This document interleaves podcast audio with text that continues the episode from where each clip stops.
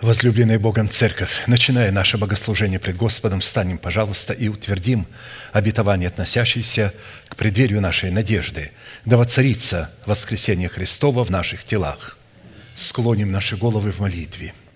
Дорогой Небесный Отец, во имя Иисуса Христа, мы благодарны имени Твоему Святому за вновь представленную привилегию быть на месте всем, которое очертила десница Твоя – для поклонения святому имени Твоему. И ныне позволь наследию Твоему во имя крови завета подняться на вершины для нас недосягаемые и сокрушить всякое бремя и запинающий нас грех. Да будут прокляты в этом служении, как и прежде, все дела дьявола, болезни, нищета, преждевременная смерть, демоническая зависимость, всевозможные страхи, депрессии, разрушение, косность, невежество – все это да отступит от шатров святого народа Твоего. И ныне встань, Господи, на место покоя Твоего Ты и ковчег могущества Твоего, и да облекутся святые Твои спасением Твоим, и да возрадуются пред лицом Твоим. Дай нам больше от Духа Твоего – Пропитай нас Духом Твоим святым. Позволь нам найти светлое лицо Твое. Я представляю это служение в Твои божественные руки. Веди его рукою превознесенную, великий Бог, Отец, Сын, Дух Святой. Аминь. Да благословит вас Господь, можете садиться.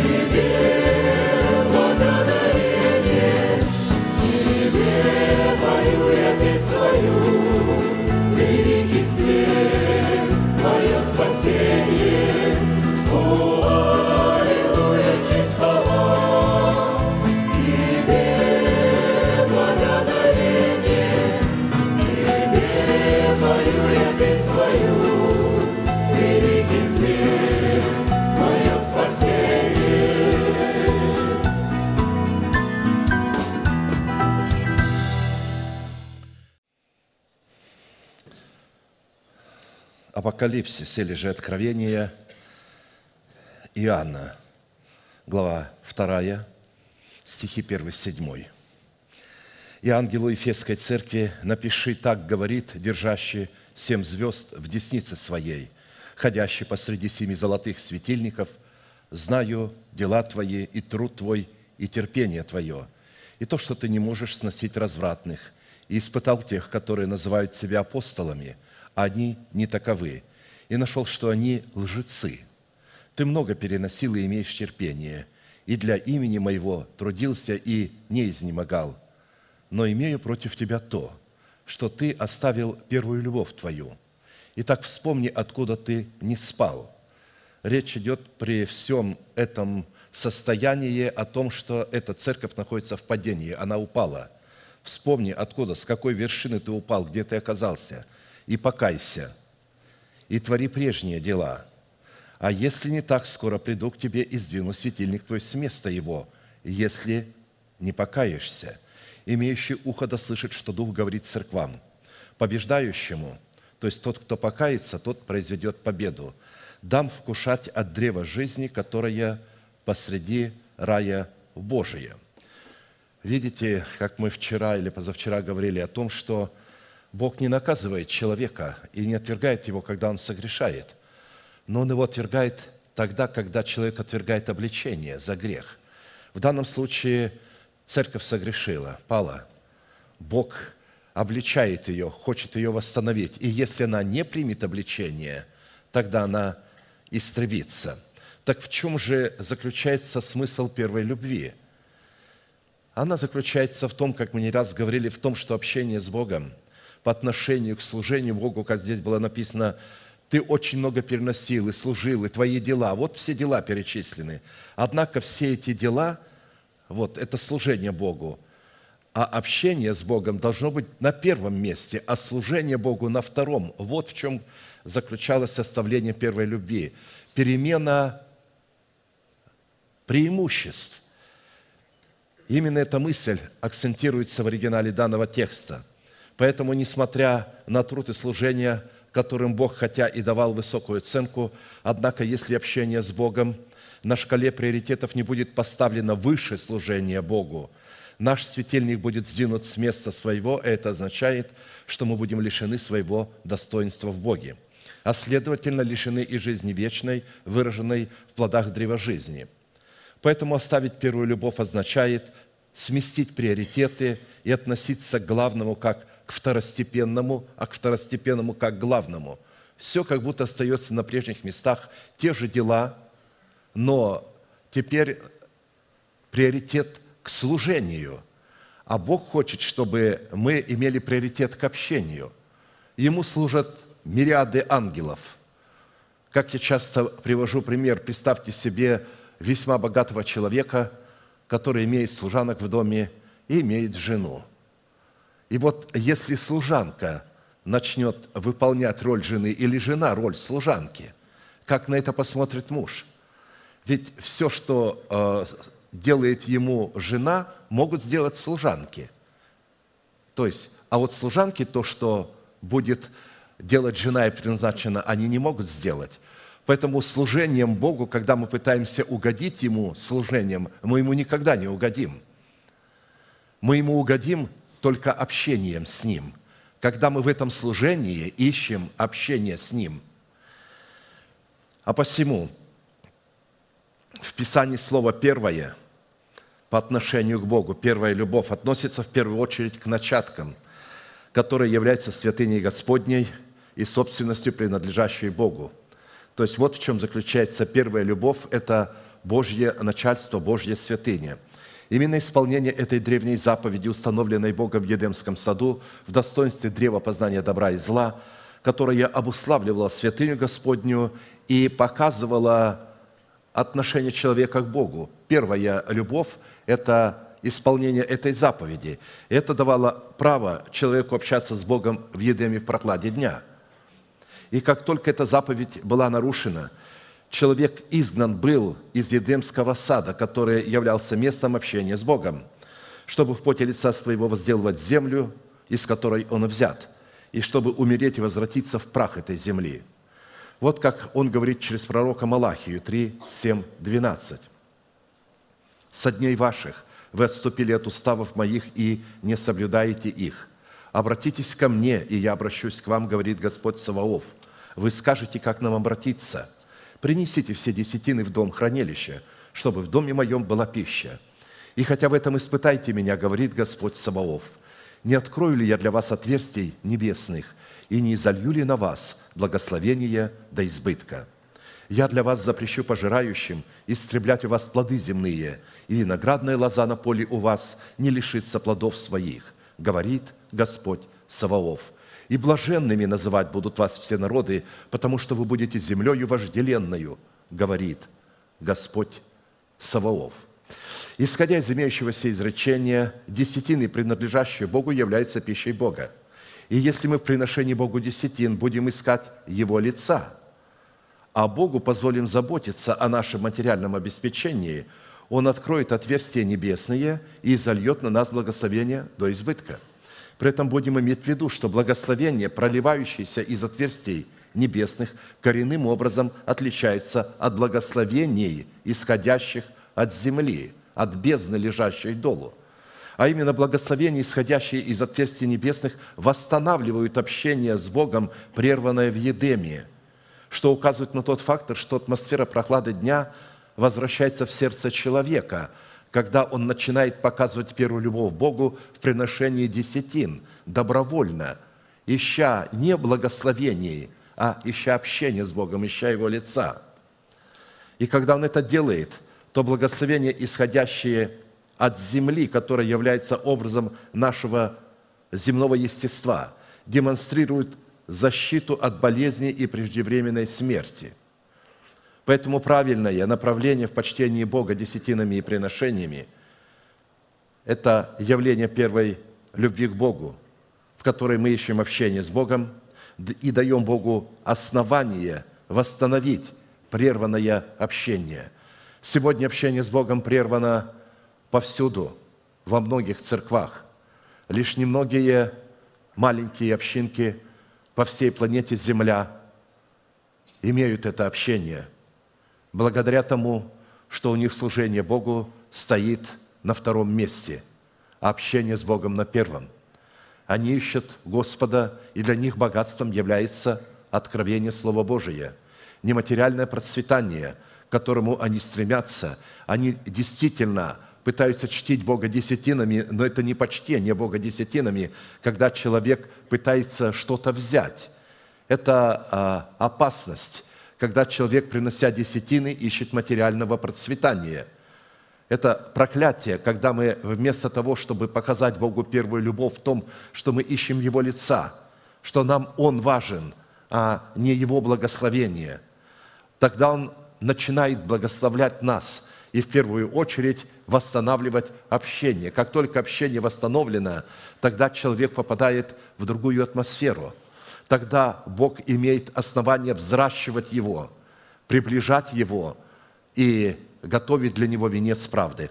Мы сейчас будем служить Господу десятинами и приношениями, поклоняться в них, потому что наше поклонение без правильного почтение Богу десятинами и приношениями не будет являться поклонением.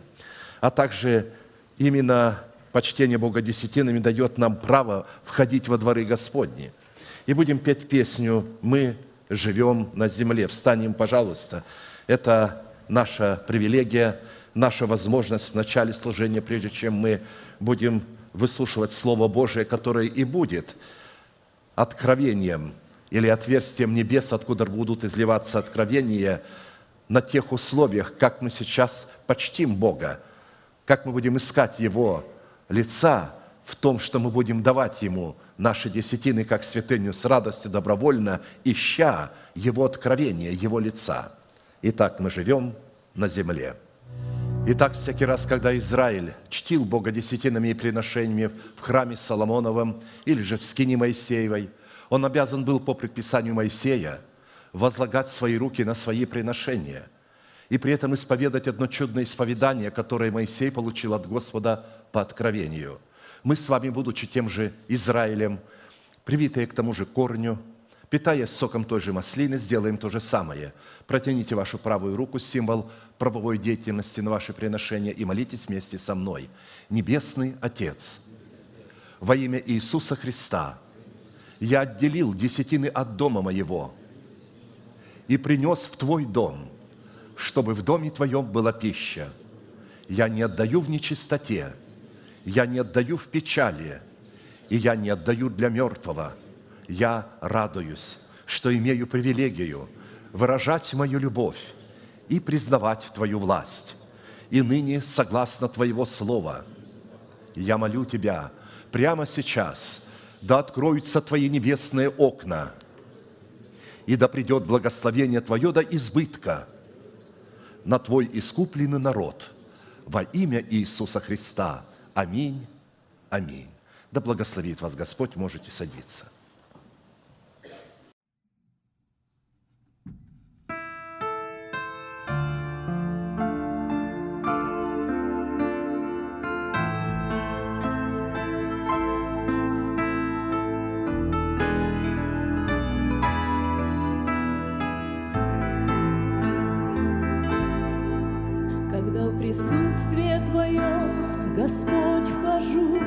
То смирение и трепет прихожу. Ты Творец вселенной неба и земли, Меня возносишь на высоты Ты свои. Отче наш, Ты еси на небесах, Дай нам жизни хлеб, Тебя прошу, в совершенстве Твою волю научи исполнять, Ведь Тебя, Спаситель, я люблю. Отче наш, Ты еси на небесах, Дай нам жизни хлеб, Тебя прошу, в совершенстве Твою волю научи исполнять, Ведь Тебя, Спаситель, я люблю. В тени крыл Твоих, Господь, укрой мой дом, Чтобы верным быть Тебе всегда во всем, От лукавого и от. Защити во все дни жизни Ты моей, Научи прощать врагов, как Ты учил, Чтобы светом быть всегда на сей земле. Господи, помилуй нас, Твоих детей, И пошли на мир Твой и покой. Научи прощать врагов, как Ты учил, Чтобы светом быть всегда на сей земле. Господи, помилуй нас, Твоих детей, И пошли на мир Твой и покой.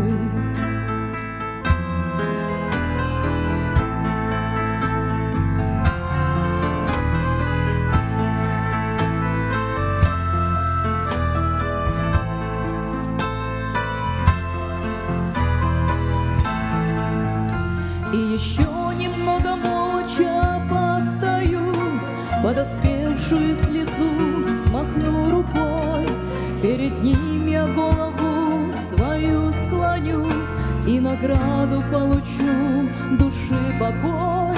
Отче наш, Ты же на небесах, Дай нам жизни хлеб, Тебя прошу, в совершенстве Твою волю научи исполнять, Ведь Тебя, Спаситель, я люблю. Отче наш, Ты же на небесах, Дай нам жизни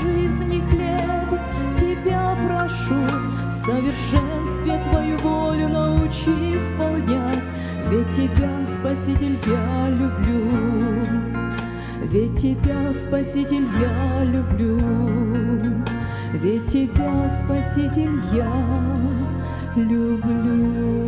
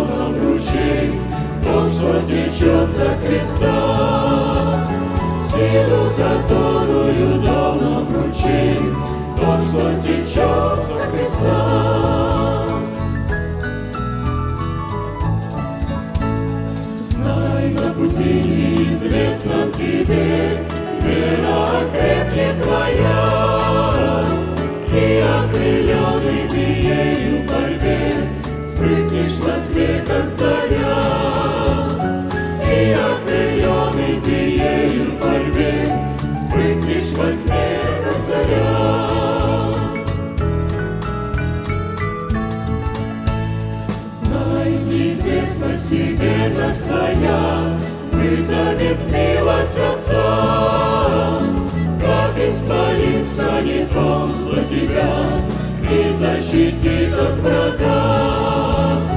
Как исполин станет Он за тебя И защитит от врага. Да совершит Бог днях Благо свое для тебя. Да успокоишься на времена Вечного Бога хваля. Успокоишься на времена Вечного Бога хваля. Да успокоишься на времена Вечного Бога хваля.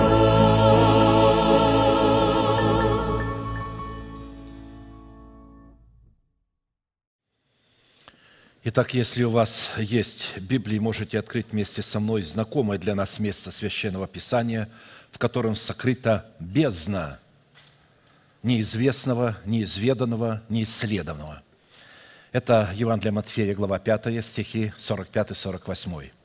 «Да будете сынами Отца вашего Небесного, ибо Он повелевает солнцу своему восходить над злыми и добрыми и посылает дождь на праведных и неправедных. Итак, будьте совершенны, как совершен Отец ваш Небесный. Проповедь, которую я хочу продолжить, так и называется «Призванные к совершенству». То есть быть подобными совершенству или обладать таким совершенством, как обладает Небесный Отец. Светить своим солнцем злым и добрым и посылать свой дождь на праведных и неправедных. И мы знаем, что, исходя из Писания, солнце светит праведным и сжигает нечестивых. Воды, изливающиеся из облаков, дают праведным благословения, а нечестивых топят. Так написано, Он берет свои облака, наполненные водою, и посылает их на лицо земли. И они изливаются одним в благоволение, идут они, а другим для наказания. Бог не намерен благословлять грешников и беззаконных. Он благословляет своим солнцем и своими дождями только праведных и любит только праведных. Он не слушает молитву грешника и ненавидит грешника и беззаконника. И то, что обманывали вас постоянно, что Бог любит грешника, это ложь. Бог ненавидит грешника, и Бог ненавидит грех. Когда грешник начинает ненавидеть грех, но находится в грехе, но ненавидит грех и мучится от греха, тогда Бог не называет его грешником. Бог его называет пленником греха. Есть разница между грешником и между пленником греха. Грешник – это который пьет грех, как холодную воду, жажду, который берет грех и говорит, что это не грех, который узаканивает грех. Вот таких грешников Бог ненавидит. но пленников греха, которые на самом деле пленены грехом. Они не грешники, они пленены грехом. Глубоко внутри они жаждут чистоты. И все те люди, которые жаждут чистоты и находятся в зависимости и хотят вырваться, Бог выведет вас. Он не называет вас грешниками, потому что вы ненавидите грех. И Он выведет вас – и в связи с исследованием пути, ведущего нас именно к совершенству, мы стали исследовать путь, ведущий нас к Богу, как к своему жениху в событии образа пути Ревеки к Исаку. И обратились к исследованию признаков, представленных в невесте Агнца, который представляет Ревека в достоинстве лилии долин, на которые мы призываемся смотреть очами веры или очами сердца. Посмотрите на лилии. То есть на процесс воскресение, которое протекает в жизни лилии, на процесс жизни. То, на что мы смотрим, мы трансформируемся в это, мы начинаем трансформироваться, и мы становимся тем, на что мы смотрим. Когда Ева посмотрела на дерево познания добра и зла, то смерть вошла в нее, она трансформировалась в смерть и передала ее Адаму, и затем сегодня мы с вами генетически наследуем вот эту смерть и это противление, и это вот любопытство. Всегда прийти а, к благословению кратчайшим путем, не ища благословляющего, а просто само благословение. Но мы знаем, что нужно было Ревеке для того, чтобы прийти, последовать за Исаком. Для этой цели она оставила свой народ, свой дом и свою прежнюю жизнь, чтобы последовать своему жениху Исаку за Елизером, домоправителем дома Авраамова – Елизер представлен в Писании, насколько нам известно, прообразом Святого Духа, сошедшего на учеников Господа в день празднования праздника Пятидесятницы, чтобы привести это малое стадо к совершенству во Христе Иисусе. Его имя означает «Бог помощь», указывает прямо на функции Святого Духа. Мы отметили, что в нашем случае празднование праздника Пятидесятницы – это неопределенный день, и неопределенное время, а определенное состояние сердца, в котором мы принимаем Святого Духа не как высокочтимого гостя, а как Господа и Господина своей жизни, что позволяет нам привязать себя к Святому Духу на условиях, установленных Писанием, чтобы быть водимыми Духом Божиим. Ибо все водимые Духом Божиим суть Сыны Божии. Римлянам 8, 14. То есть люди, которые не водятся Духом Божиим, они теряют свое сыновство – но невозможно водиться Духом Божьим, если вы приняли Его как гостя. Неважно, что вы заговорили на языках, но вы приняли Его как гостя. Я уже много раз говорил, что собрание, где я вырос, церковь, где я вырос, моя колыбель, мы постоянно пели «Дух Святой, Ты гость небесный». Мы Его приглашали на каждое служение, на любые мероприятия. Мы говорили, давайте пригласим Святого Духа. И будучи еще маленьким ребенком, я всегда заинтересовался. Интересно, они его пригласили – он пришел, они ушли, и они не позаботились, а как же он, остался здесь или пойдет с ними, или где. Если пошел с ними, потом пришел, тогда его второй раз не надо приглашать. Если он остался здесь, и они ушли, то когда они пришли, его не надо приглашать. Приглашают только один раз. Только один раз. Но они постоянно приглашают его как гостя. И когда я задавал вопрос, на меня смотрели широко раскрытыми глазами, и э, один брат повертел у виска. Говорит, ты что? А, я, а у меня этот вопрос постоянно стоял. Почему гость? И у меня внутри горело. Я не хочу, чтобы он был у меня гость. Я не хочу. Я хочу, чтобы он был господином моей жизни. Я еще ребенком молился и говорил, не зная Писания, я хотел, чтобы он был господином, а не гостем, хозяином был моего дома. Поэтому мы отметили, что при крещении Духом Святым мы получаем уникальную судьбоносную возможность либо принять Святого Духа в качестве господина нашей жизни, чтобы получить от Него и в нем силу произвести полное и тотальное разделение или размежевание с нашим народом – с нашим домом и с нашими расслевающими желаниями. Вафуил, Лаван получили дары Духа Святого и приняли Святого Духа как гостя. Но они не расстались ни со своим народом, ни со своим домом, ни со своими расслевающими желаниями. Но это сделала Ревека. Она оставила свой народ, свой дом и свои расливающие желания и последовала за Елизером к Исаку. Поэтому, когда мы расстаемся с нашими расливающими желаниями, зачем? Чтобы затем во Святом Духе и через Святого Духа приносить Богу плод правды в предмете благочестивой жизни, несущей в себе силу воскресения. Если Он будет гостем, мы никогда не сможем приносить плод правды. Поэтому именно в момент крещения Духом Святым мы получаем возможность либо принять Его как Господина, либо принять Святого Духа в качестве дорогого и высокочтимого гостя и продолжать оставаться в зависимости от своего народа, от своего дома и от своих расливающих желаний. Часто эти расливающие желания а, одеты в религиозные одеяния добродетели, евангелизации и тому подобное, молитвы определенного рода и так далее. Но а, Бог-то знает, что под одеждами – Человек, не наученный, как принять Святого Духа как Господа и Господина своей жизни, никогда не сможет привязать себя к Святому Духу, а следовательно, никогда не сможет водиться Святым Духом или же последовать за Ним к совершенству во Христе Иисусе, в силу чего утратит свое сыновство, выраженное в спасении – мы не раз обращали внимание на то, что, исходя из утверждений Писания, можно говорить на иных языках и не иметь недостатка ни в каком духовном даровании, но в то же самое время оставаться человеком душевным, не имеющим духа, в силу чего противиться всему, что исходит от Духа Божия. Я не мог с вами говорить, братья, как с духовными, но как с плотскими, как с младенцами во Христе. А апостол Иуда пишет, 1, 18, 21, «В последнее время появятся ругатели – он имеет в виду, что среди народа Божьего в церкви восстанут люди в последнее время. Это не мир. Для того, чтобы что-то ругать, его надо знать. Мир не может ругаться, потому что он не разумеет и не знает. Он со стороны смотрит на то, что происходит а, а, с религией и как они там уничтожают друг друга и враждуют друг с другом, как одни влетают на мотоцикле и орут, визжат, а другие а, сидят как мертвые. И они смотрят вот на эти крайности – и с оцепенением думают. Они чувствуют, что что-то есть, но это что-то, вот это или вот это, и они никак не могут понять.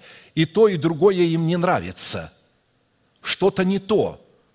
То есть нету истинного света. Поэтому Иуда писал, появятся наглые ругатели, поступающие по своим нечестивым похотям, то есть по своим желаниям – это люди, отделяющие себя от единства веры. Они говорят, у меня есть своя голова, у меня есть моя Библия, и я сам понимаю, как правильно. Это душевные люди, не имеющие духа, а вы, возлюбленные, назидая себя на святейшей вере вашей, молясь Духом Святым, сохраняйте себя в любви Божией, ожидая милости от Господа нашего Иисуса Христа для вечной жизни. А посему говорение на иных языках и упражнение даров духовных – это действительно духовное переживание, но не оно призвано – делать нас духовными и изменять наш характер, унаследованный от греховной жизни наших отцов, в характер Христов. А посему изменять наш характер в характер Христов предназначена истина о кресте Христовом, призванная отделить нас от нашего народа, нашего дома и нашей душевной жизни – Вне соработы нашего креста, с крестом Христовым, вся наша религиозная деятельность в формате нашей добродетели и так называемой нашей евангелизацией рассматривается Писанием беззаконием, за которое человек будет брошен в тьму внешнюю, где будет плач и скрежет зубов. В определенном формате мы уже рассмотрели, в чем же состоит и чем отличается суть нашего креста от креста Христова, а также на основании каких принципов наш крест может и призван соработать с крестом Христовым – и остановились на исследовании следующего вопроса, по каким признакам нам следует определять, что наш крест действительно сработает с крестом Христовым, а не с его подлогом. Напомню, что когда мы рассматривали определение нашего креста и креста Христова, то это совершенно а, разные вещи. То, что Иисус Христос терял на кресте, мы во время несения креста обретаем. Он терял, разрывал отношения с Отцом. Мы на кресте, наоборот, получаем общение с Отцом. Он терял всякую силу на кресте, а мы в несении креста приобретаем силу. Потому что для нас сила, то есть, то есть учение о кресте – это сила, а для него это была потеря всего. Поэтому есть разница между крестом Христовым и нашим крестом. Поэтому Христос и сказал, кто не берет не моего креста, а своего креста. Не надо брать крест, крест Христов. У него был свой крест, у нас свой крест. Но этот крест призван отделить нас от нашего дома, от нашего народа и наших расслевающих желаний. И поэтому, когда мы смотрели признаки, что мы действительно отделились и что э, сработаем с Христом Христовым, то мы стали тщательно исследовать эти признаки, и этими признаками, как мы знаем, являются плоды воскресения в плодах дерева жизни, которое 12 раз приносит плоды правды, дающие на каждый месяц плод свой. И это дерево жизни обуславливает в сердце человека порядок Царства Небесного. В Откровении это дерево жизни, все, что представлено в Откровении, это то, что будет происходить в сердце человека Божия. Это не вне чего-то, это все будет происходить в сердце народа Божьего и через сердце народа Божьего все будет происходить. Поэтому ключом, открывающим путь к древу жизни, представлен образ 12 жемчужных ворот, которые выражают наше пребывание со Христом в Его напастях. То есть, если у нас нет этих 12 жемчужных ворот, то есть мы не соответствуем этим воротам. Жемчуг – это результат страдания моллюски. Когда попадает в нее песчинка, она начинает обволакивать ее раствором перламутра – от страдания. И когда Бог увидит вот этот перламутр, а что такое эта песчинка, что это за инородное э, вещество? Это ветхая натура, которая находится в нас. Мы не можем ее уничтожить, мы можем ее упразднить.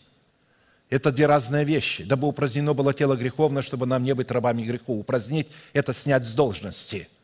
Вы ее сняли с должности, но она все время остается. Да, она не обладает властью, но она остается, и вам это неприятно. И вы страдаете, и вы противостоите ей, и постоянно внутри происходит некая конфронтация между новым человеком и старым человеком. Тело – это храм, в котором эти два человека враждуют. Но когда один снимается с должности, к власти приходит другой, только тогда может начаться служение Богу внутри. Только тогда можно принять Царство Небесное всем неблаговествуемого слова и взращивать дерево жизни. Вот как об этом сказал Христос. «Но вы прибыли со мною в напастях моих». Прибыть в напастях – это стать жемчужными воротами, через которые можно пройти к древу жизни. И я завещаю вам, как завещал мне Отец мой, что царство. Царство в предмете или вот в формате дерева жизни.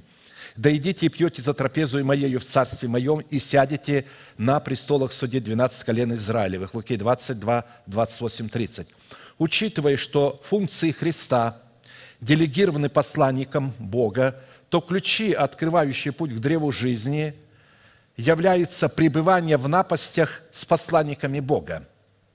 Когда будут напасти приходить на истину, они в первую будут очередь идти на посланника Божия, который является глашатаем этого учения и несет эту истину.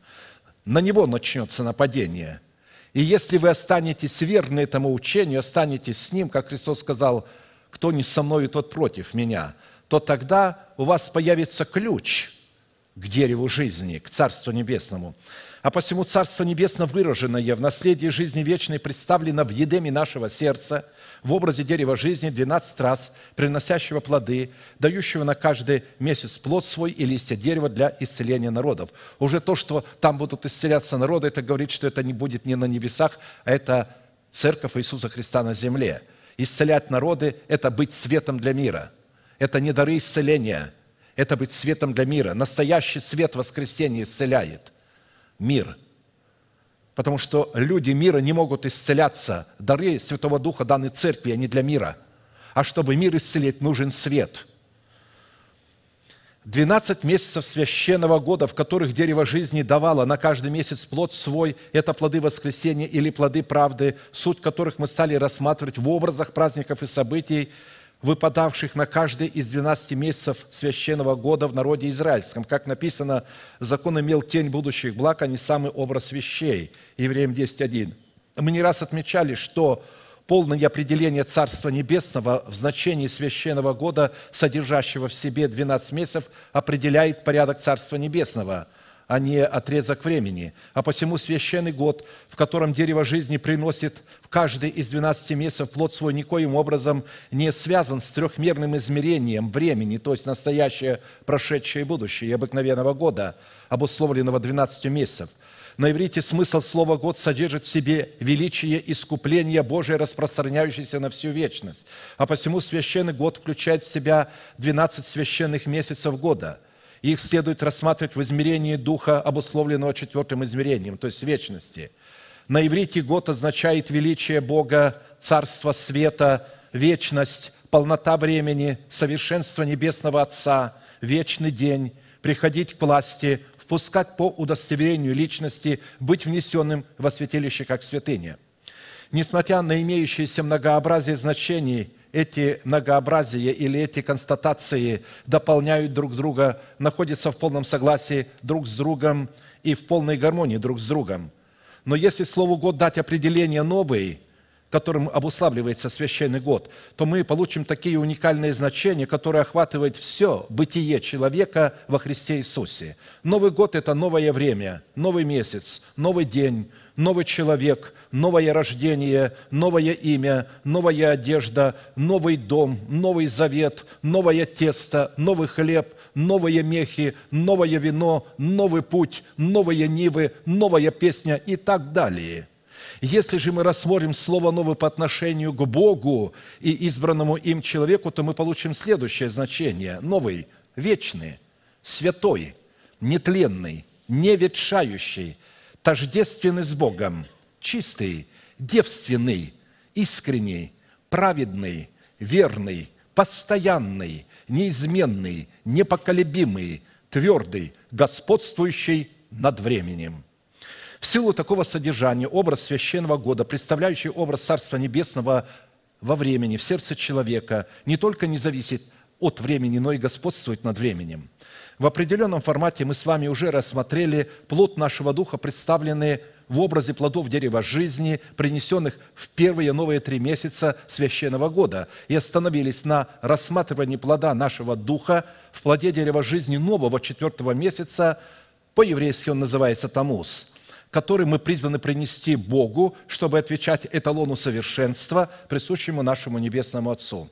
Мы отметили, что в Израиле в 17 день 4 месяца Тамуза соблюдался пост в память о разбитии Моисеем скрижалей завета, каменных скрижалей завета, которые были делом рук Бога. И сами каменные скрижали, Бог их вытесал и писал на них. Моисей эти скрижали разбил – когда сходил к народу через 40 дней и услышал, что они там веселятся, пляшут а, перед а, Богом золотым, тельцом, которого не сделали, он разбил эти скрижали. Мы знаем, что в Израиле дни поста считались днями демонстрации печали, в которых человек томил душу свою и во время молитвы подстилал под себя рубище и пепел, чтобы показать пред Богом скорбь и смирение своей души. Давайте посмотрим действительно, как это происходило – 3 Царств 21, 27, 29. Когда пророк Илья высказал Ахаву выговор и приговор Божий, то, когда он его выслушал, выслушав все сии слова, Ахав разодрал одежды свои и возложил на тело свое вретище, и постился и спал во вретище, и ходил печально. И было слово Господне к Илье Фисветянину, и сказал Господь, видишь, как смирился предо мною Ахав, за то, что он смирился предо мною, я не наведу бед в его дни, в дни сына его на виду, беды на дом его. Однако это Ахав так постился. Но когда книжники и фарисеи постились, они не так постились. Внешне, да, они подстилали вретище, пепел, ходили унылые, но сердце их не было смирено пред Господом. Поэтому через пророка Исаия Бог показал, что внешняя форма поста не всегда могла соответствовать внутреннему состоянию человека. И такой дисбаланс – между внутренним состоянием человека и внешним оскорблял Бога и вызывал у него гнев и недовольство. Но вот что он говорит через пророка Исаию 58.5. «Таков ли тот пост, который я избрал, день, в который томит человек душу свою, когда гнет голову свою, как тростник, и подстилает под себя рубище и пепел? Это ли назовешь постом и днем угодным Господу?» И далее он там говорит, «Если вы в день поста вашего требуете от других чего-то э, оскорбляете, то какой это пост? Если ты смиряешься, то перестань оскорблять, прости, пойди попроси прощения, смирись, перестань притыкаться, перестань соблазняться. А люди в день поста постоянно на кого-то имеют обиду, кому-то имеют какие-то претензии. А посему Бог посредством введения в действие закона благодати намерен был в корне изменить содержание и атмосферу поста с печали на торжество и радость, что и предсказал через пророка Захарию. Захария 8, 18, 19. «И было ко мне слово Господа Саваофа, так говорит Господь Саваоф, После четвертого месяца, который мы с вами вот рассматриваем, в который были разбиты скрижали заветы, и пост пятого, и пост седьмого, пост десятого соделается для дома Иудина радостью и веселым торжеством, только любите истину и мир». Эту же пророческую истину для постящихся Иисус возвел в закон и учение для своих учеников и их последователей. Практически Иисус взял пророчество Захарии, потому что он был автором этого пророчества – Матфея 6, 16, 18. «Также, когда поститесь, не будьте унылы, как лицемеры, ибо они принимают на себя мрачные лица, чтобы показаться людям постящимися. Истинно говорю вам, что они уже получают награду свою, а ты, когда постишься, помажь голову твою и умой лицо твое, чтобы явиться постящимся не пред людьми, но пред Отцом твоим, который в тайне, и Отец твой, видящий тайное, воздаст тебе явно».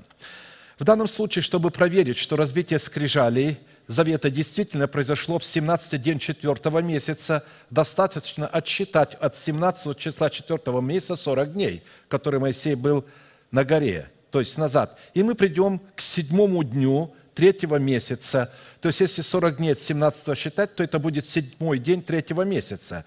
А это день новолуния, когда Моисей зашел на гору Синай – вот это место записано в Писании, когда Моисей взошел на гору Синай. В третий месяц по исходе сынов Израиля из земли египетской в самый день новолуния пришли они в пустыню Синайскую, и расположился там Израиль станом против горы. Моисей взошел к Богу на гору – и возвал к нему Господь с горы, говоря, так скажи дому а, из Иаковлеву и возвести сынам Израилевым. Вы видели, что я сделал египтянам, и как я носил вас как бы на орлиных крыльях и принес вас к себе». Исход 19.1.4. Мы знаем, что новолуние третьего месяца – это образ рождения нового человека, созданного по Богу в праведности и святости истины. Новая луна – это всегда прообраз невесты Агнца – 40 дней, в продолжении которых Бог писал десятословие своего завета с народом израильским, это образ состояния младенчества. 40 дней – образ состояния младенчества, но сами э, скрижали – это не младенчество. Сами скрижали завета – это Сын Божий Иисус Христос. Он есть Слово Божие. Это прообраз Христа. Это, а вот 40 дней, в которые это происходило, это состояние младенчества – выход из которого был ознаменован разбитием скрижалей завета, в которых исполнялись дни очищения. По закону только после исполнения дней очищения на сороковой день младенец мужского пола мог быть представленным пред Господом для посвящения Богу. Невозможно посвящать человека во младенчестве.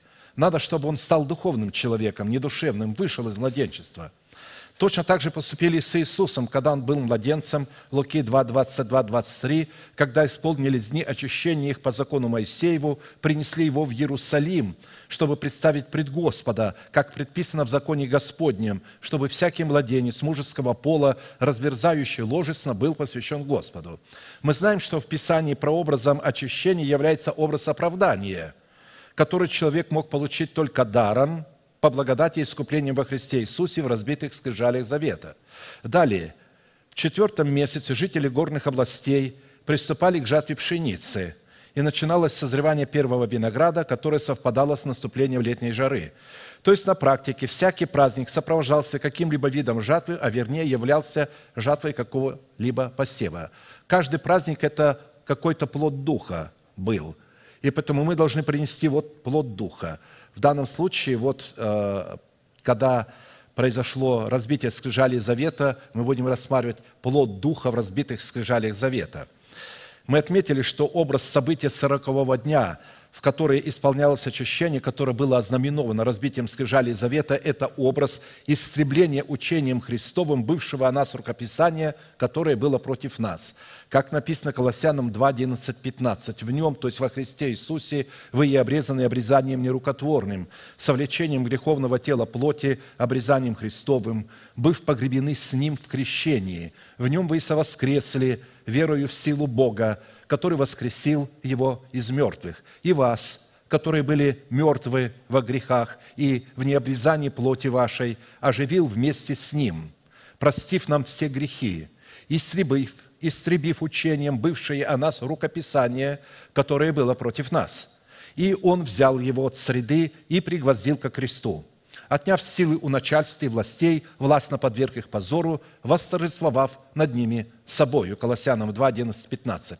Итак, если человек не принесет плода нового четвертого месяца, выраженного в разбитых скрижалях завета, что он во Христе Иисусе законом Моисея умер для закона Моисея, чтобы в новых скрижалях жить для Бога и жить Богом, то он навсегда утратит свое спасение, которое он получил в формате залога.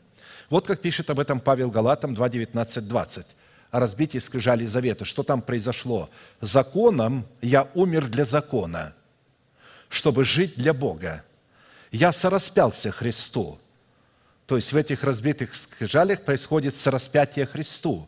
И уже не я живу, но живет во мне Христос. А что ныне живу во плоти, то живу верою в Сына Божия, возлюбившего меня и предавшего себя за меня. Итак, в разбитых скрижалях Завета мы узрели результат, происшедший от противоборства между собой двух славных, великих, могущественных и тектонических законов. Это закон, дающий силу греха, закон Моисея – написано «сила греха – закон». Речь идет о законе Моисеева. И закон, лишающий силы этого греха – это закон благодати, не вменяя людям преступлений их, и дал нам слово примирения. Оба закона сами по себе божественны и вместе представляют как святую, вечную и неизменную по своей сути природу Бога, так и Его святые, добрые и неизменные цели – Однако, прежде чем законом, дающим силу греху, умереть для этого же закона, чтобы жить для Бога, человеку необходимо родиться от семени слова истины, как написано, «восхотев, родил он нас словом истины, чтобы нам быть некоторым начатком его созданий». Иакова 1,18. Слово «начаток» означает, чтобы нам быть начальством над его созданиями. Дословный перевод –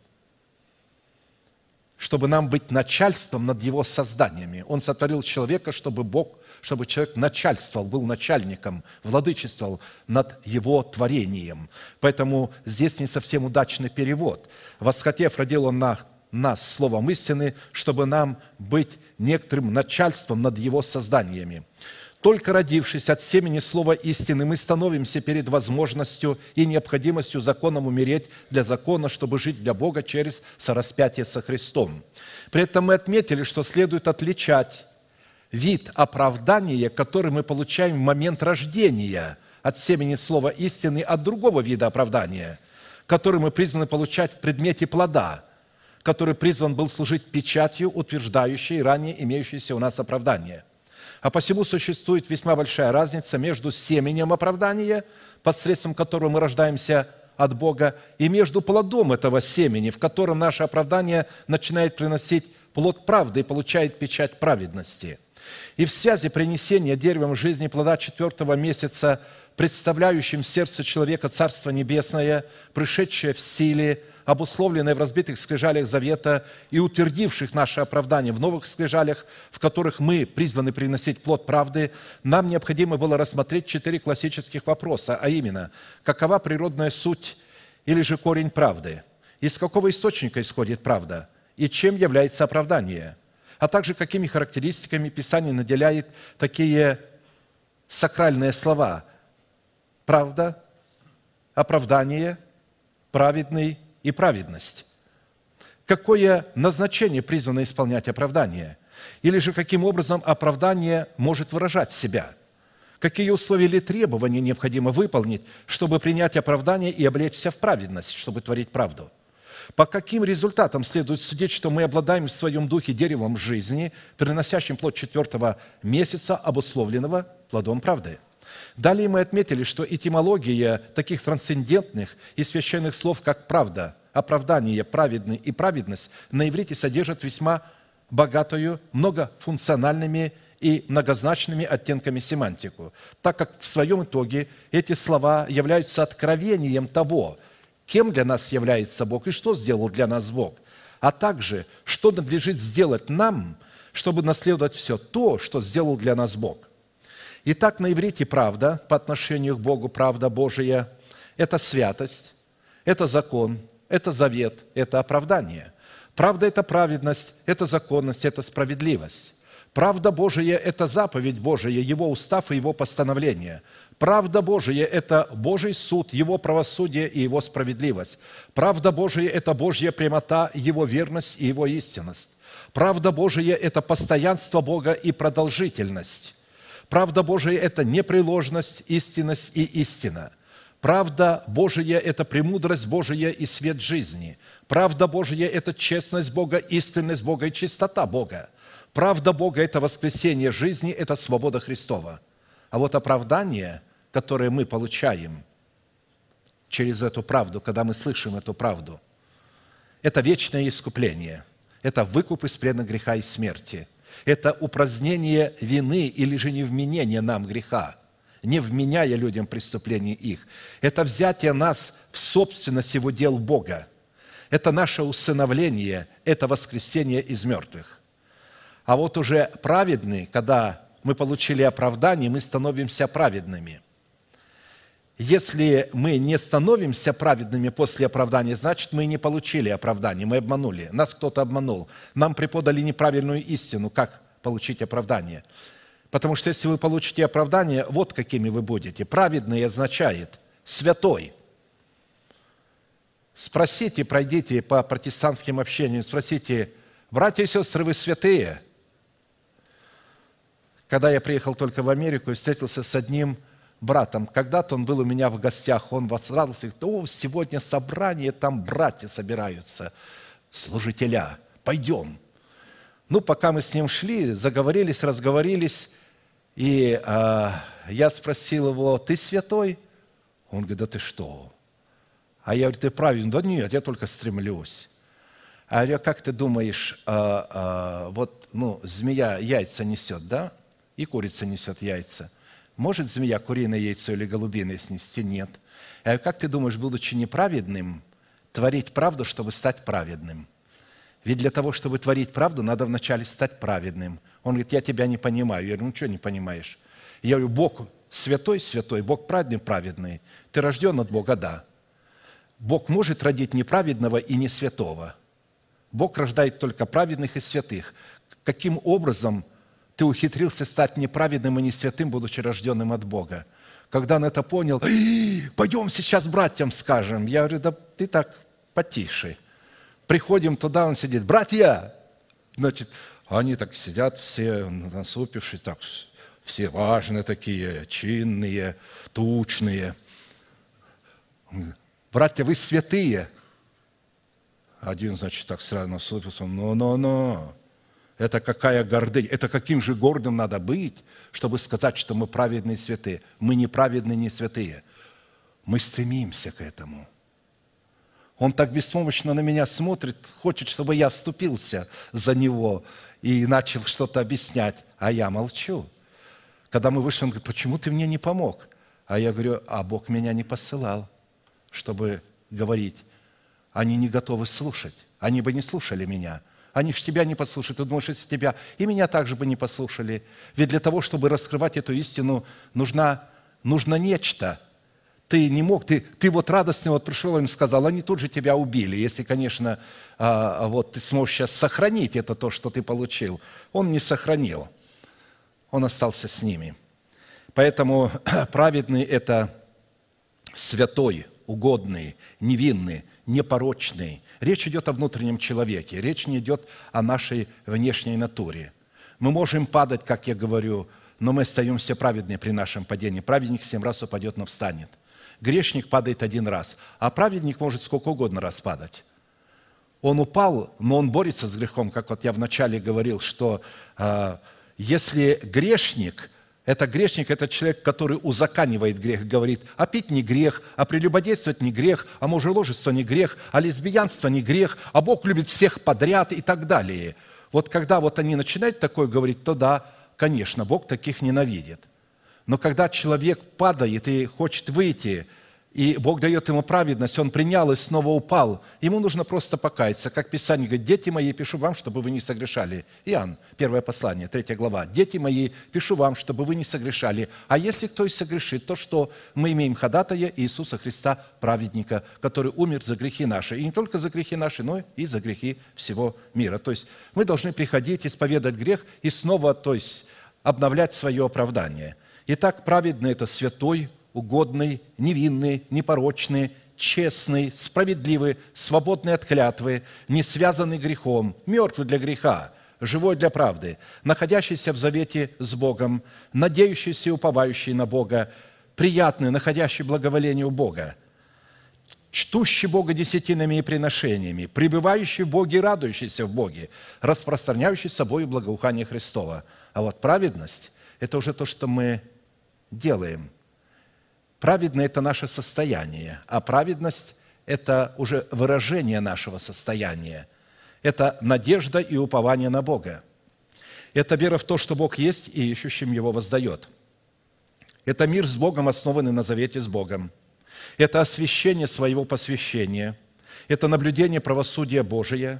Это явление святости в совершении правосудия Божия. Явление непорочной радости – пребывание в своем собрании, не оставляйте своего собрания, как есть у некоторых обычай, приношение Богу жертвы хвалы, почтение Бога десятинами и приношениями, показание в своей веры добродетели, в добродетели рассудительности, в рассудительности воздержания, в воздержании терпения, в терпении благочестия, в благочестии терпения, терпении благочестия, потом братолюбие, братолюбие любви. То есть семь – Исходя из такой поистине многогранной, многозначной и многофункциональной констатации в определении правды, оправдания и праведности мы сделали ударение на том, что Писание рассматривает все эти термины легитимными и правовыми лишь только в том случае, когда это происходит в границах служения оправдания, относящегося к Новому Завету, так как служение оправдания зиждется и утверждается на законе благодати, который противопоставляется служению осуждения в формате закона Моисеева – если в служении суждения формат закона Моисея, вытесанный на скрижалях каменный и записанный Богом, был дан для человека грешного и беззаконного, и таким образом давал силу греху и осуждал его на смерть, сила греха – закон, то после разбития этих скрижалей, в которых человек получал оправдание – Новые скрижали завета вытесаны и написаны уже не Богом, а человеком. Моисей писал уже эти скрижали. Но это то, что Моисей писал на камень, на самом деле, когда человек пишет, он пишет его на плотяных скрижалях сердца.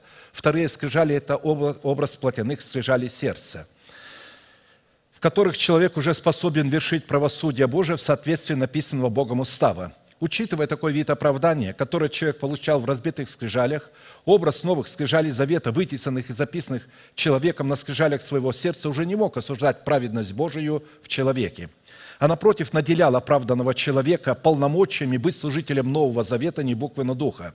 Как написано, Он дал нам способность быть служителями Нового Завета не буквы, но духа, потому что буква убивает, а дух животворит. Если же служение смертоносным буквам – начертанное на камнях, было так славно, что сыны Израилевы не могли смотреть на лицо Моисеева по причине славы лица его приходящей. Слово «приходящее» – тленное, временное, уходящее. То не гораздо ли более должно быть славно служение Духа? Ибо если служение суждения славно, то тем паче изобилует славою служение оправдания. То прославленное даже не оказывается славным – сей стороны по причине преимущественной славы последующего. Ибо если приходящее временное славно, то тем более славно пребывающее вечное. 2 Коринфянам 3, 6, 11. Исходя из данного смысла, правда Бога, явленная в границах благодати, воздвигнутая в разбитых скрижалях завета, стала в новых скрижалях завета представлять в новом сердце человека закон Духа жизни и закон свободы во Христе Иисусе. А праведный человек стал по определению Писания человеком богобоязненным, чтущим законы благодати, живущим по законам благодати и не погрешающим против законов благодати или же не повреждающим истины в своем сердце. Учитывая же, что правда определяет и находит себя в святости истины, нам необходимо было определить, что из этих двух терминов является корнем, а что произрастает из него. Что такое правда истина? Что первично, что вторично?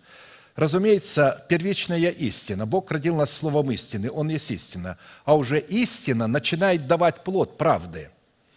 Поэтому сочетание святости и истины воспроизводит себя в правде точно так же, как Отец воспроизводит себя в Сыне, или же как семя воспроизводит себя плоде. А посему святость истины – это определение состояния человеческого сердца, в то время как правда, святая правда – это выражение состояния, содержащегося в святости истины –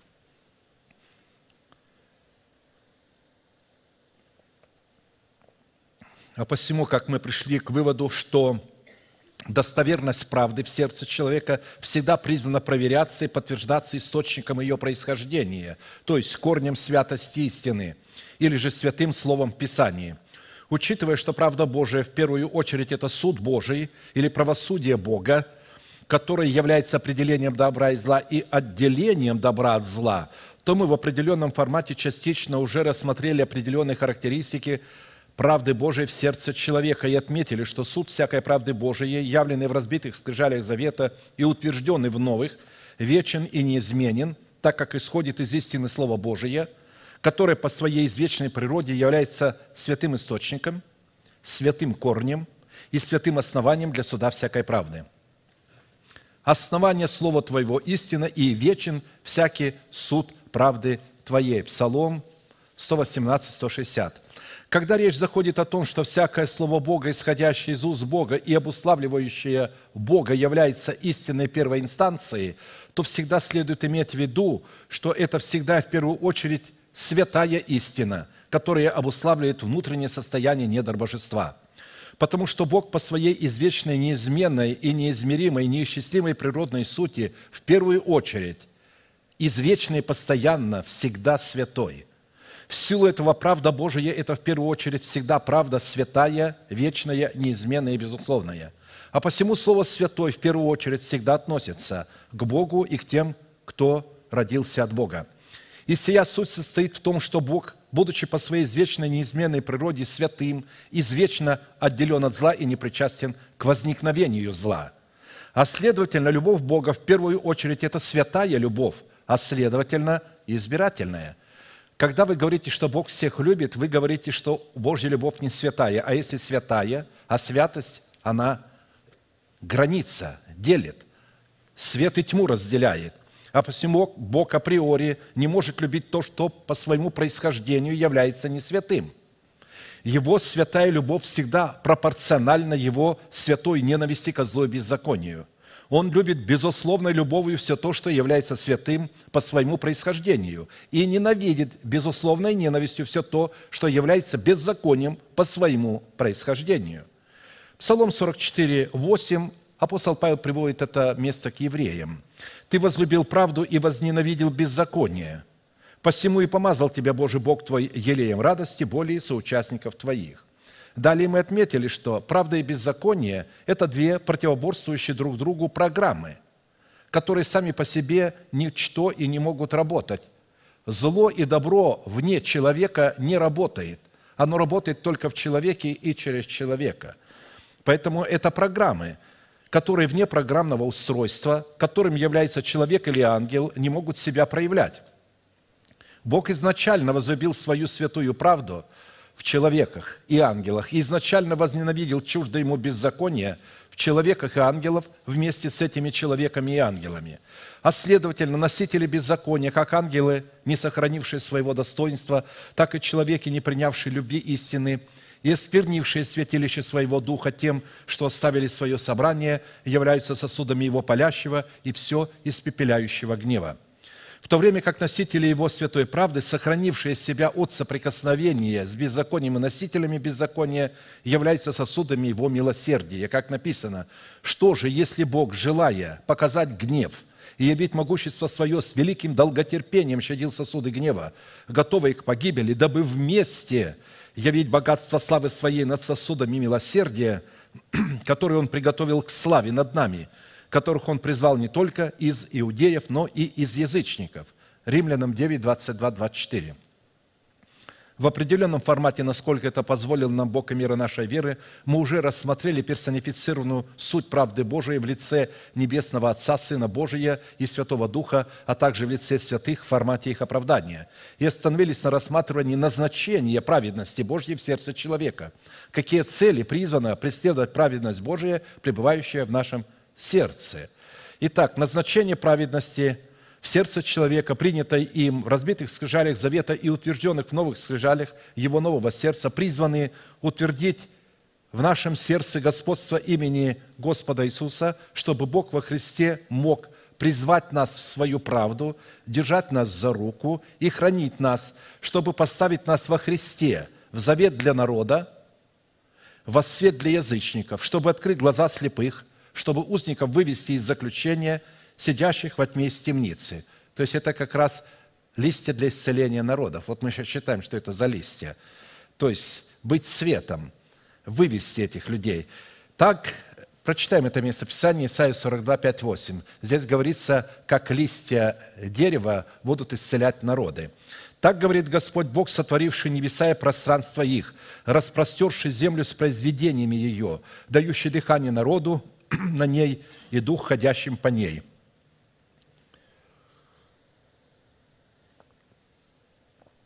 «Я, Господь, призвал тебя».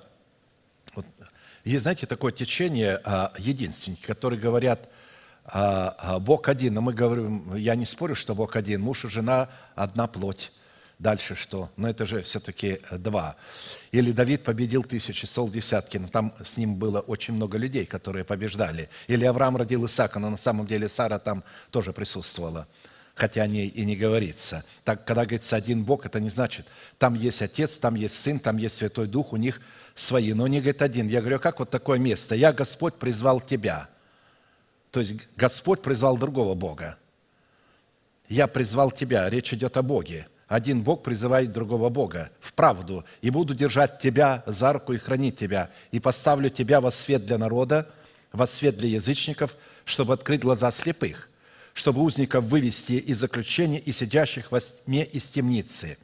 Я, Господь, это мое имя, и не дам славы моей иному, и хвалы моей стуканам». Разумеется, речь идет о Сыне Божием. Здесь говорится, Отец говорит о Своем Сыне. «Я, Господь, я призываю Тебя в правду». Поэтому следует отметить, что в данном случае это правда Бога в лице Иисуса Христа в назначении разбитых скрижалей завета, которое обуславливало его смерть, направлена к двум народам, к народу израильскому и языческим народам. К народу израильскому, чтобы поставить с ним завет. Он говорит, я тебя призвал, сын, чтобы поставить завет с моим народом, с израильским.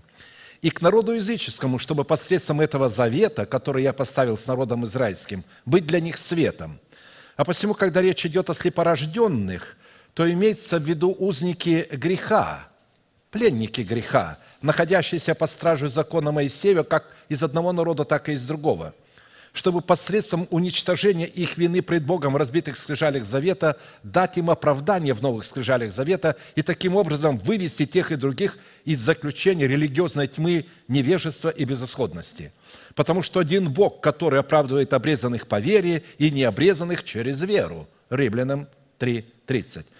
И для этой цели всякий человек, независимо от своей принадлежности к иудеям и еленам, грех которых уничтожен в разбитых скрижалях завета, призван Богом во Христе Иисусе в правду Божию, представленную в новых скрижалях завета, которая является светом воскресения Христова. И в свете воскресения Христова – которая является правдой Бога в новых скрижалях завета, Бог обязался держать такого человека во Христе Иисусе за руку. То есть Бог держит Иисуса за руку, когда мы в Нем, тогда Он нас тоже держит во Христе. Хранит нас, чтобы во Христе Иисусе поставить нас в завет для своего народа и в свет для управления язычниками. Если человек, принявший в свое сердце оправдание Божие – в образе разбитых, разбитых скрижалей завета в силу любых обстоятельств не позволит Святому Духу призвать его в правду воскресения Христова, чтобы облечься в воскресение в новых скрижалях завета, то есть в нового человека облечься, чтобы поставить его в завет для своего народа и во свет управляющий язычниками, то уничтожение греха в разбитых скрижалях завета и оправдание, полученное в формате залога в новых скрижалях завета, утратят как свою силу, так и свое назначение. И в силу этой утраты полученного оправдания такой человек будет извержен из уст Божиих или же извержен из престолов из пределов Слова Божия, исходящего из уст Бога в погибель вечную. Мы знаем, что соль, потерявшая силу, содержащуюся в святости заповеди Божией, выбрасывается вон на попрание людям. И свет, который присутствует в человеке в формате залога оправдания, если не перейдет в качество праведности, я напомню, когда Бог сотворил мир, Он сказал, да будет свет. И стал свет, но этот свет не управлял землей. Землей будут управлять свет четвертого дня, когда будут солнце, луна и звезды. Так и младенец во Христе принимает оправдание, но он не способен управлять своим естеством до тех пор, пока у него не появится на его небосводе в сердце солнце, луна и звезды. Учение Иисуса Христа, пришедшего во плоти. Поэтому не перейдет, если в качество праведности его оправдания, то такой человек не сможет быть ни заветом для народа, достоинстве зажженной свечи в Доме Божием, ни городом на вершине горы в назначении управляющего света язычниками. Вы соль земли. Если же соль потеряет силу, то чем сделаешь ее соленую? Она уже ни к чему не годна, как разве выбросить ее вон на попрание людям? Вы свет мира. То есть вы листья для исцеления народов. Не может укрыться город, стоящий наверху горы, и зажегший свечу, не ставит ее под сосудом, но на подсвечнике. Речь идет уже о вашем действии э, в церкви, как вы себя в церкви показываете, дом. Да светит всем доме, так да светит свет ваш пред людьми, чтобы они видели ваши добрые дела и прославляли Отца вашего Небесного». Следующая составляющая в назначении праведности в сердце человека, принятая им в разбитых скрижалях завета и утвержденных в новых скрижалях, призваны дать Богу возможность не законом даровать нам обетование быть наследниками мира, но праведностью веры, подобно тому, как он это даровал Аврааму и семени его. Римлянам 4.13. «Ибо не законом даровано Аврааму или семени его обетование быть наследником мира, но праведностью веры». Мы разбираем назначение праведности веры. Праведность веры призвана дать нам возможность стать наследниками мира, как это Бог дал Аврааму. Практически наследие мира является сокровищницей – содержащий в себе все обетования Божии, которые обуславливают назначение праведности в сердце человека. Мы могли бы вообще не разбирать ни одной составляющей, а только сразу разобрать одну составляющую – это э, обетование и наследие мира. Но я намеренно взял несколько назначений, и теперь вот пришел к этому. Можно бесконечно проповедовать годы, и мы не сможем закончить о назначении праведности. Но я хочу именно на этой части закончить, чтобы потом нам пойти дальше, на наследие мира.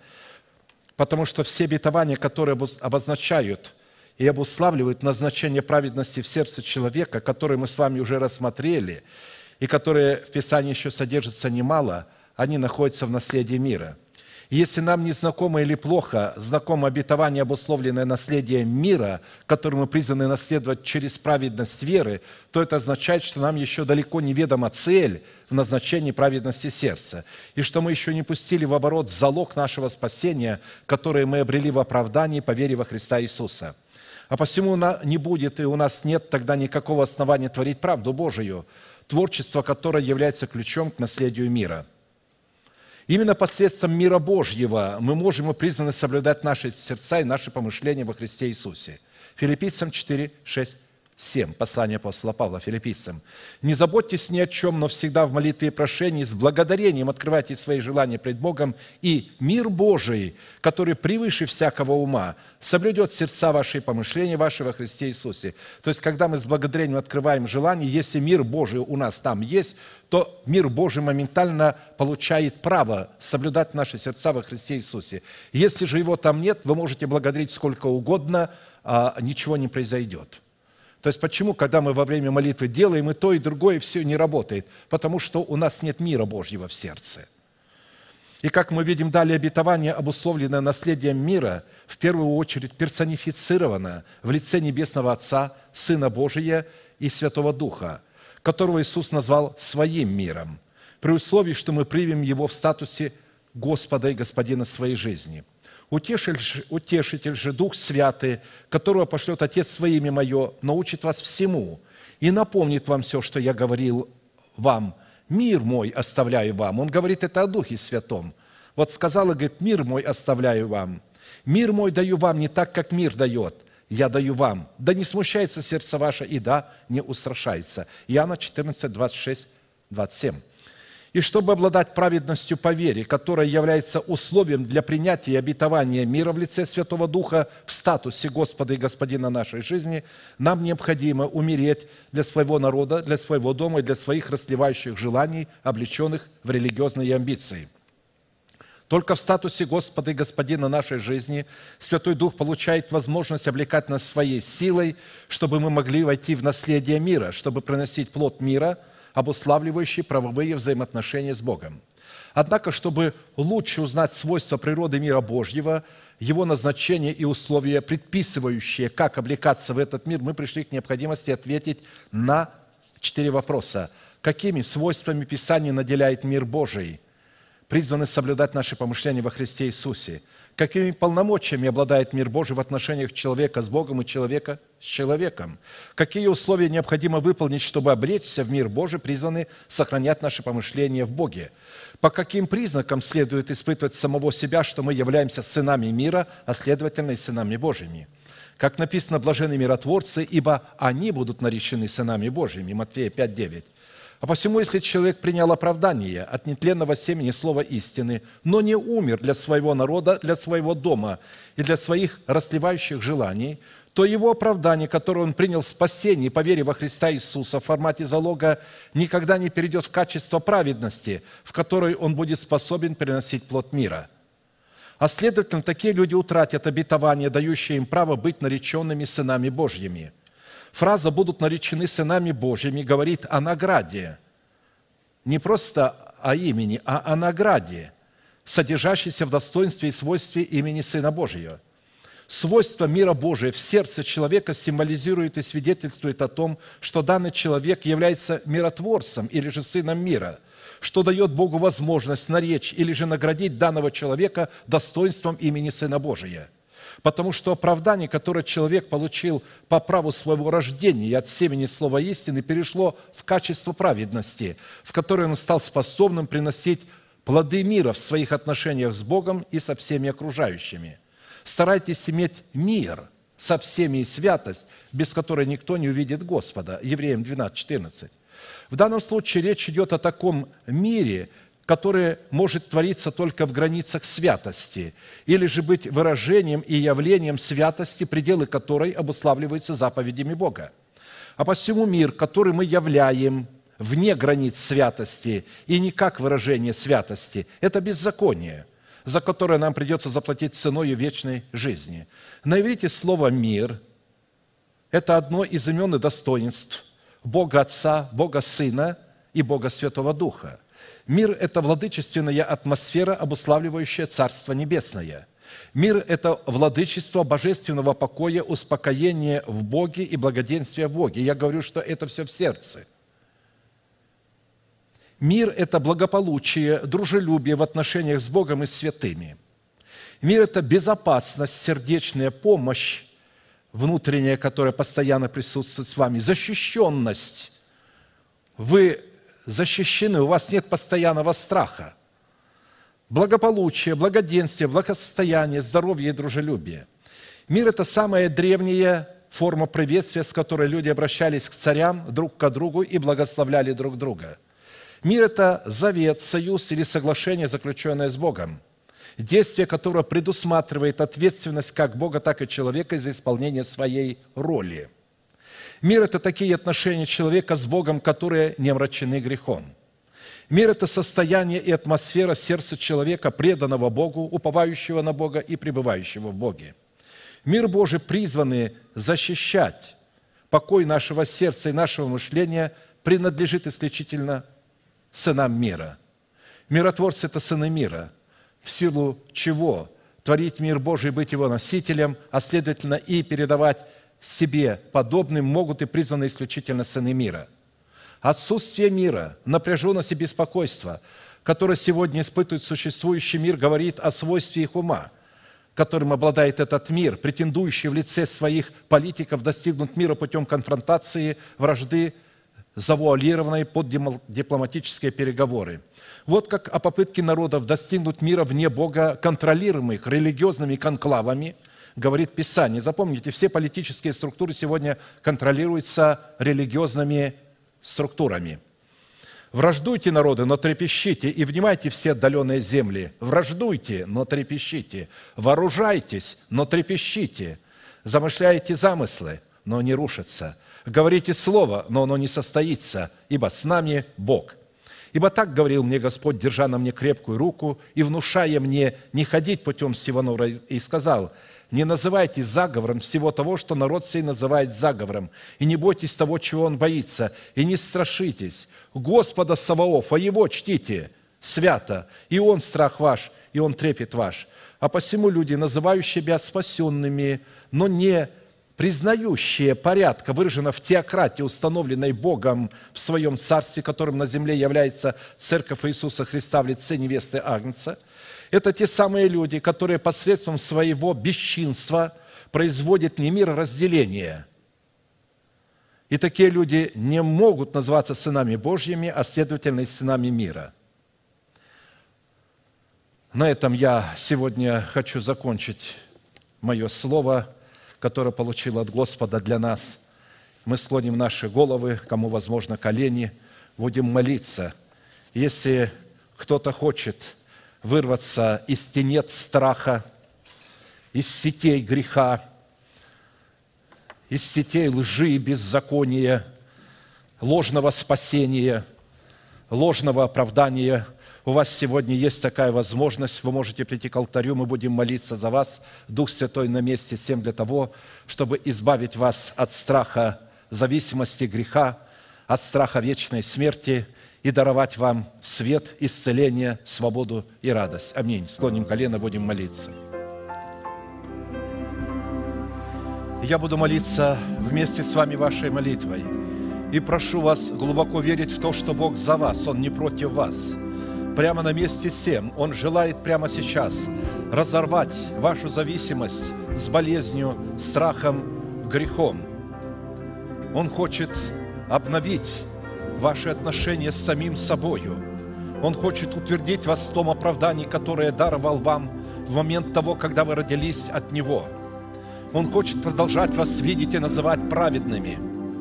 Он хочет, чтобы вы стали творить правду, чтобы вы наступили на всякий страх и на всякую ложь, чтобы вы заплатили цену и оставили свой народ, свой дом и свои растлевающие желания, чтобы вы раскрыли свое сердце – и приняли Его Святого Духа не как гостя, а как Господа и Господина своей жизни. Итак, молитесь вместе со мной. Глаза закрыты, элемент тайной комнаты. Ладони подняты вверх, знак того, что вы готовы принять от Бога, что Он желает дать вам. Небесный Отец, во имя Иисуса Христа, я прихожу к Тебе с моей болью, с моим страхом, с моим грехом, с моим позором – прошу Тебя, прости меня, омой меня, очисть меня, исцели меня, сними мой позор, оправдай меня. Я раскрываю мое сердце, я принимаю Твое Слово, я принимаю Твой Святой Дух, как Господа и Господина моей жизни.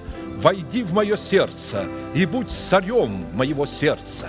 И прямо сейчас, перед небом и адом, я хочу исповедовать, что согласно Твоего Слова я омыт, я очищен, я исцелен, я оправдан, я спасен.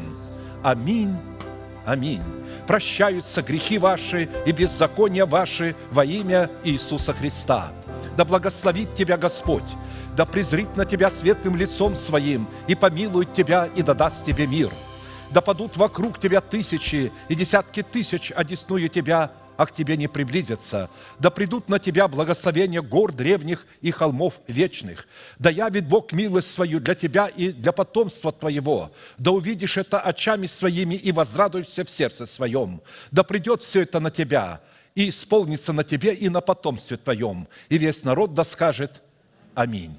А теперь все вместе провозгласим наш неизменный манифест – могущему же соблюсти нас от падения и поставить пред славою Своею непорочными в радости, единому, премудрому Богу, Спасителю нашему, через Иисуса Христа, Господа нашего, слава и величие, сила и власть, прежде всех веков, ныне и во все веки. Аминь.